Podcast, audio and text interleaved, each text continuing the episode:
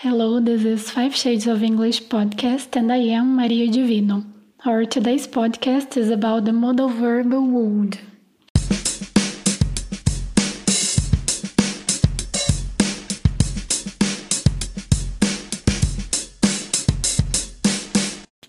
Para começar, vamos conferir alguns features desse modal verb. O would ele sempre acompanha outro verbo, que é o chamado verbo principal. Ele pode ser abreviado para facilitar e agilizar na hora de falar. E a abreviação dele é feita com a letra D apenas. E para fazermos a negação, basta colocar o not logo depois, ficando assim would not, ou então fazer a forma contraída, que é wouldn't. O modal verbo would corresponde em português ao nosso futuro do pretérito que é aquela terminação em iria. Por exemplo, eu gostaria, eu iria, eu falaria. Em inglês, então, isso é feito com would. I would like, eu gostaria. I would go, eu iria. I would eat, eu comeria.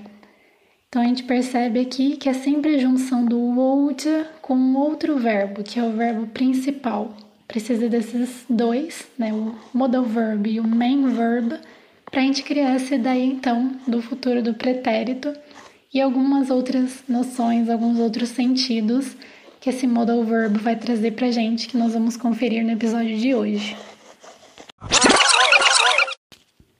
Vamos pensar agora na ordem dos elementos em uma frase. Nas frases afirmativas, nós temos subject, would e verb. Por exemplo, I would like. Nas frases negativas, temos o acréscimo do not. I would not like ou I wouldn't like. E nas frases interrogativas, a gente tem uma inversão da posição do subject e do would. O would vem primeiro, seguido do subject e do verb, ficando, por exemplo, Would I like?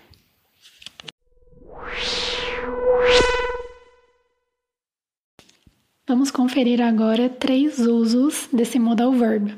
The first one is hypothetical situations, situações hipotéticas. What would you do if today was your last day? O que você faria se hoje fosse seu último dia? What would you do if today was your last day? The second one is polite requests, pedidos ou ofertas de uma maneira mais educada. I'd like to have some coffee. Eu gostaria de tomar um café. I'd like, aqui a forma contraída.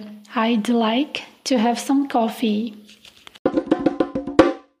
And the third one, past habit, um costume do passado. I would always do this when I was little. Eu sempre fazia isso quando eu era criança. I would always do this when I was little. Esse sentido aqui, né, do would, esse uso dele, ele é muito parecido com aquele used to, que é o costumava. Now I'm gonna give more examples of the uses of would. Let's see if you can understand all of them and send us the transcription in our email to have them checked. Let's go. I wouldn't have a pet rat. Would you lend me a pen? They would go to the movies every Friday. I'd rather stay at home than go out with you.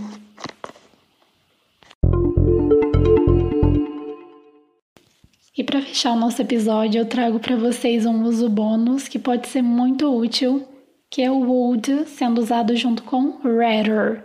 Would rather, que tem o sentido de preferiria. Would you rather be poor and happy or rich and unhappy? Você prefere ser pobre e feliz ou rico e triste? Would you rather be poor and happy or rich and unhappy?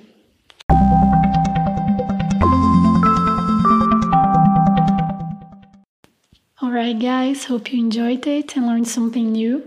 Don't worry if you missed something, you can listen to this episode again later. And don't forget to check our website and leave your comment here. See you next week.